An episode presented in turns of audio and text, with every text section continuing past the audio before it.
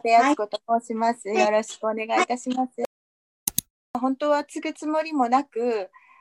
過ごしてきたんですけれども、道具であったりとか、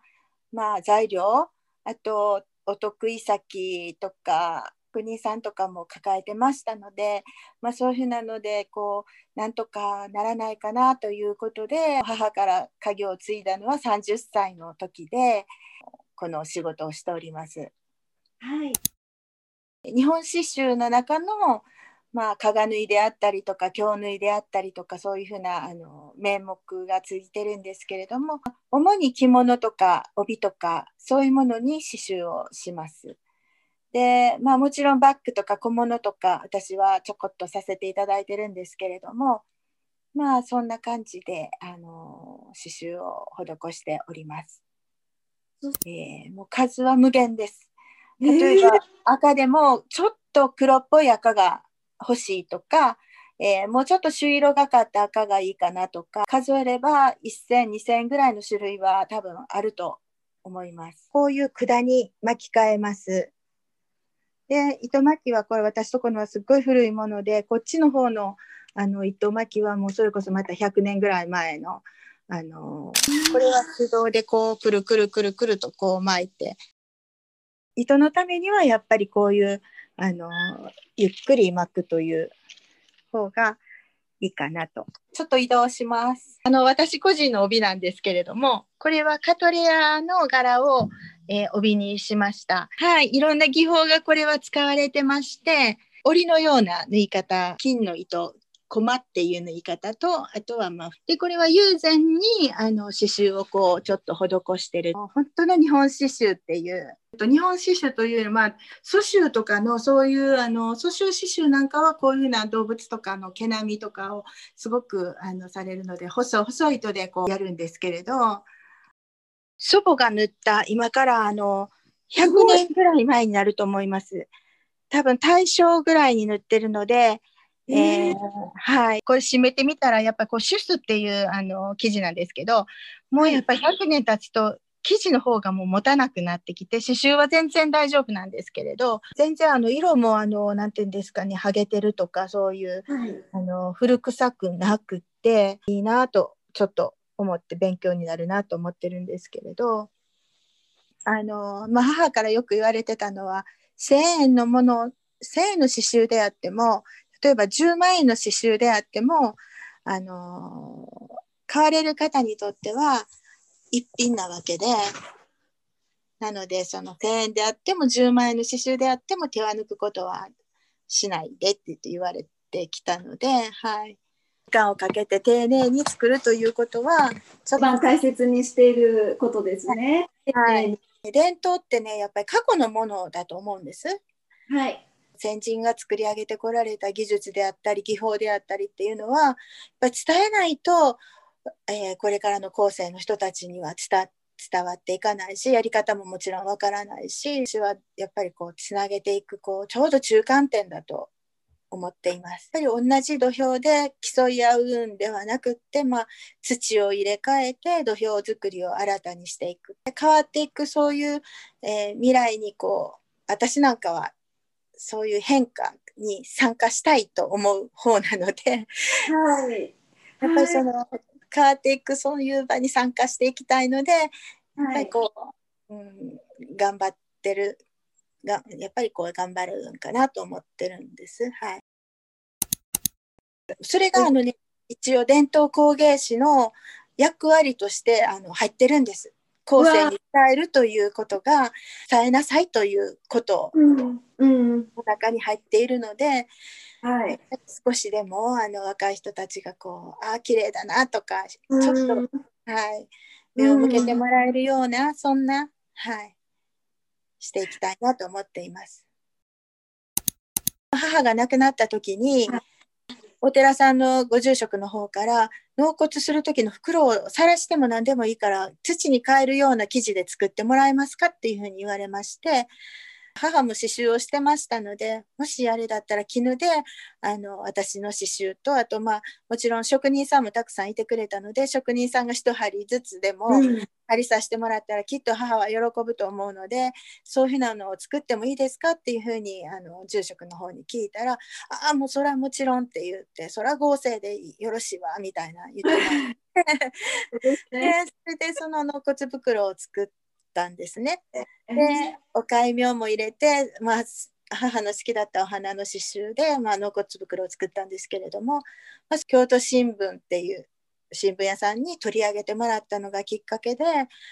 いやもうぜひ私とこ主人亡くなったんです。嫁が亡くなったんです。おばあちゃん亡くなったんですとか言ってあのご連絡いただいて作らせていただいたのが、まあ、あのきっかけなんですけれども。でもまあちょっとやっぱり悲しみに関するそのお仕事っていうのは私がもうちょっとねあのぐっと引き入れてしまうものがあってしんどいかなと思ったんですけれどもあのあるその、えー、奥様亡くされたご老人からというかおじいちゃまからお手紙をいただきまして、そのお手紙の内容が、えー、50年前に私の作ったウェディングドレスで、えー、嫁いできてくれて、この度あなたが手掛けてくれたラストドレスで、あの、家内をあの世の親のもとに送ってやることができましたっていうふうに、あの、とってももう素敵な、あの、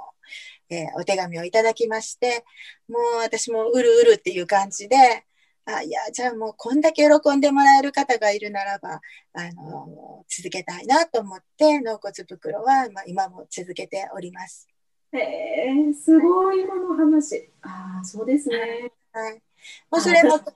絹にこだわってやっぱりもちろん土に変えるということもあのあるんですけれども絹であのきちっと裏もあの胴裏っていうあの着物のこの裏の生地を使ってあの作っております。はい。そうですか。はい。まあ、マスクだってそんな絹なんかもったいないっていうねものなんですけれどもやっぱりその絹って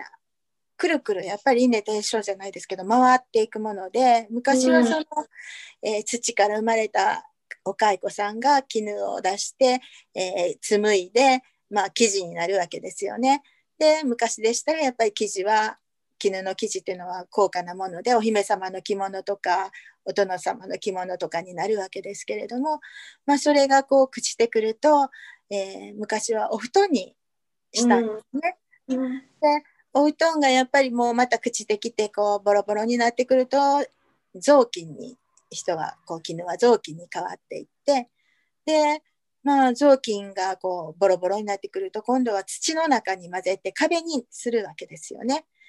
でその壁が、うん、朽ちてきたらまた土に戻ってまたお蚕さんの元になっていくってこう本当にくるくる回って決して無駄になるような高価なものであっても無駄になるようなことは一つもないという無駄をしないという意味では本当に絹ってあの高価なものであってお安いものではないかなと思って私のその刺繍だけじゃなくて多分伝統産業にあの携わってる方っていうのはやっぱり昔はね全部必需品だったわけですよね着物にしたって、うん、例えば家の瓦一つにしたってあの必需品だったんですけれどもやっぱりこういろんな合理化とかいろんなことがこう進んでくる中でやっぱり伝統産業っていうのは全てのものがもう必需品から美術品に変わっていってると私は思うんですね。そうですね、はい、そうするとやっぱりこうそれに携わっているものにとったらやっぱり高価なものであるので特にまあこんなコロナになってきますと着物なんて必要じゃなくなるし何もかもがこう伝統産業のものに対してはそんな贅沢はやっぱり必要じゃなくなってくるわけでなのでこうして発信してくださるちょっとやっぱり落ち着いた時にこのコロナでも落ち着いた時にあのいややっぱり日本のものこういうふうにしてこう困った世界中が困った時っていうのは輸入も難しくなるわけでそうするとやっぱり日本のものがあの必要になってくると思うんです、まあ、ももちろんマスクもそうですしマスクだってやっぱり日本で作られるマスクがいいっていう。最終的にはやっぱり自給自足というのはすごいあの大切なものなので、まあ、そう思うとあの伝統産業も決して高いばっかりではないと思うので、うん、はい、そういうのが皆さんに伝わったらいいかなと伝えてもらえたら本当にあの嬉しく思ってます。はい。